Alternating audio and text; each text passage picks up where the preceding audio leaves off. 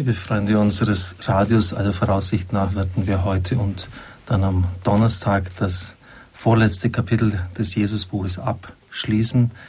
Es geht um das Messiasbekenntnis des Simon Petrus und der Papst zeigt auf, dass dieses immer auch in das Gesamt der jeweiligen Evangelien eingebunden ist. Nämlich als Jesus über den sturmgepeitschten See auf das Boot der Jünger zugeht. Da bittet Petrus darum, gleichfalls sich auf dem Wasser bewegen zu dürfen, Jesus entgegen. Wie er zu versinken droht, rettet ihn die ausgestreckte Hand Jesu, der nun ins Boot steigt. In diesem Augenblick legt sich der Wind. Jetzt geschieht genau das Gleiche, was wir bei der Geschichte vom reichen Fischfang gesehen hatten. Die Jünger im Boot fallen vor Jesus nieder. Es ist Erschrecken und Anbetung zugleich. Und sie bekennen, Matthäus, du bist der Sohn Gottes. In solchen und ähnlichen Erfahrungen, die sich durch die Evangelien hindurchziehen, findet das Petrusbekenntnis von Matthäus 16,16 16 seine klare Grundlage. Dort heißt geheißen, du bist der Messias, der Sohn des lebendigen Gottes. Kommt also öfters in den Evangelien vor, du bist der Sohn Gottes. In Jesus war in verschiedenen Weisen den Jüngern immer wieder die Gegenwart des lebendigen Gottes selbst spürbar geworden.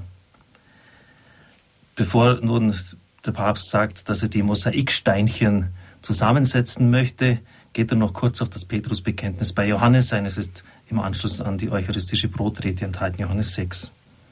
Die eucharistische Rede Jesu, die dort auf die Brotvermehrung folgt, nimmt sozusagen öffentlich das Nein Jesu zum Versucher auf. Dieser hat ihn nämlich eingeladen, Steine in Brot zu verwandeln. Das heißt, seine Sendung im Herstellen materiellen Wohlstands zu sehen. Stattdessen verweist Jesus auf die Beziehung zum lebendigen Gott und auf die von ihm kommende Liebe. Es ist die wahrhaft schöpferische, sinnstiftende und dann auch brotschenkende Macht. So deutet er sein eigenes Geheimnis, sich selbst durch seine Hingabe als das lebendige Brot. Das gefällt den Menschen nicht. Viele entfernen sich. Jesus fragt nun die Zwölf, wollt auch ihr mich verlassen? Petrus antwortet, Herr, zu wem sollen wir gehen? Du hast Worte des lebendigen Lebens. Wir sind zum Glauben gekommen und haben erkannt, du bist der Heilige Gottes.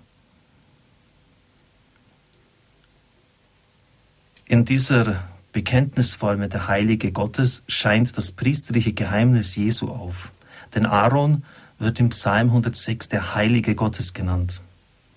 Dieser Titel ist rückbezogen auf die eucharistische Rede, aber auch vorausbezogen auf das Kreuzesgeheimnis Jesu. Es ist somit im Pascha-Mysterium in der Mitte von Jesus Sendung verankert und deutet auf das ganz andere seiner Gestalt gegenüber den gängigen Formen messianischer Hoffnung. Der Heilige Gottes. Das erinnert uns aber auch an den Zusammenbruch des Petrus angesichts der Nähe des Heiligen beim reichen Fischfang.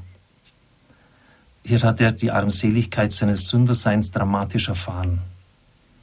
Insofern stehen wir doch mitten im Zusammenhang der Jesus-Erfahrung der Jünger den wir von einigen herausragenden Augenblicken ihres Weges in der Gemeinschaft mit Jesus her wahrzunehmen versucht haben. Das Ergebnis. Was können wir jetzt als Ergebnis festhalten? Und das ist jetzt auch wieder eine kritische Auseinandersetzung mit einer bestimmten Richtung der Exegese. Zunächst einmal ist zu sagen, dass der Versuch, die Urworte des Petrus historisch zu rekonstruieren, also des Messias-Bekenntnisses bei Caesarea Philippi, und alles weitere dann späteren Entwicklungen, womöglich dem nachösterlichen Glauben zu überlassen, auf Holzwege führt. Wo soll denn eigentlich der nachösterliche Glaube hergekommen sein, wenn der Jesus vor Ostern keine Grundlage dazu geboten hat? Es ist immer auch schön, wie nüchtern der Papst dann das so abserviert. Mit solchen Rekonstruktionen übernimmt sich die Wissenschaft. Und ich kann hier gar nicht genug meine Freude zum Ausdruck bringen. Ich habe das ganz ehrlich gesagt bei Johannes Paul II. immer ein bisschen vermisst. Er war natürlich auch von seiner spirituellen theologischen Bildung, kam er natürlich eher von der Philosophie her. Er war Professor für Philosophie. Ich hätte auch gerne so diese Auseinandersetzung gehabt mit Zeitströmungen, auch der modernen Exegese und der Papst, der jetzige Papst Benedikt, liefert das par excellence. Insofern ist das eine wunderbare Ergänzung von Johannes Paul II. und jetzt Papst Benedikt. Ich glaube, jedes hat so seinen Ort und seinen Wert. Aber mir persönlich ist besonders jetzt auch diese Auseinandersetzung mit der Heiligen Schrift und der modernen Exegese wichtig und das macht der jetzige Papst, wie ich meine, mit Bravour. Und dann etwas, was auch wieder sehr in die Passionszeit passt. Gerade der Prozess Jesu vor dem Synedrium zeigt, was der eigentliche Anstoß an ihm war. Nicht eine politische Messianität. Die gab es bei Barabbas und dann später bei Bar Kochba. Bar Kochba heißt auf Deutsch Sternensohn. Das war der zweite jüdische Krieg, so um 130. Da haben dann die Römer wirklich alles plattgewalzt. Und nicht nur der Tempel, der zerstört worden ist, sondern da, da, ist wirklich dann jegliche Region ausradiert worden. Auf dem Tempelplatz ist ein heidnischer Tempel errichtet worden. Beide fanden ihr Gefolge und ihre Bewegungen wurden von den Römern niedergemacht. Was an Jesus Anstoß erregte, war gerade das, was wir schon im Gespräch mit Rabbi Neusner mit dem Jesus der Bergpredigt gesehen haben. Dass er sich mit dem lebendigen Gott selbst auf eine Stufe gestellt hat. Das war es, was der streng monotheistische Glaube der Juden nicht anzunehmen vermochte. Das war es, worauf auch Jesus selbst nur langsam und allmählich hinführen konnte. Das war es auch, was bei aller ungebrochenen Einheit mit dem Glauben an die Einzigkeit Gottes seine ganze Botschaft durchdringt. Ihr neues, besonderes, einzigartiges ausmacht.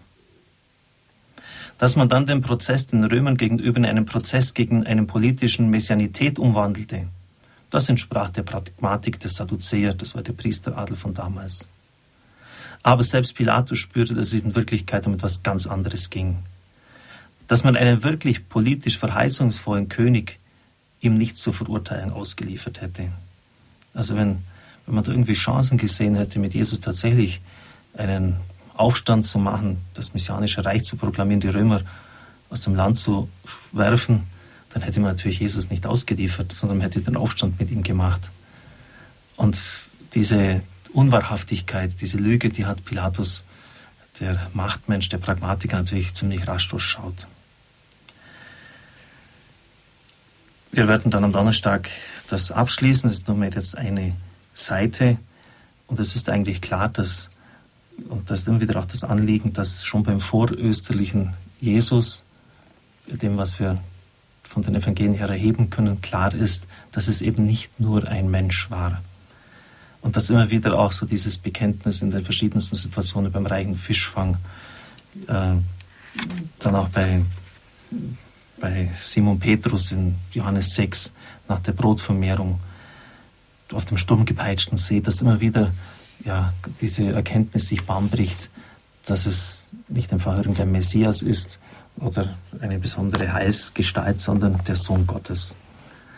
Es segne und behüte sie der mächtige und gütige Gott, der Vater, der Sohn und der Heilige Geist. Amen. Amen. Ich wünsche Ihnen einen gesegneten Tag.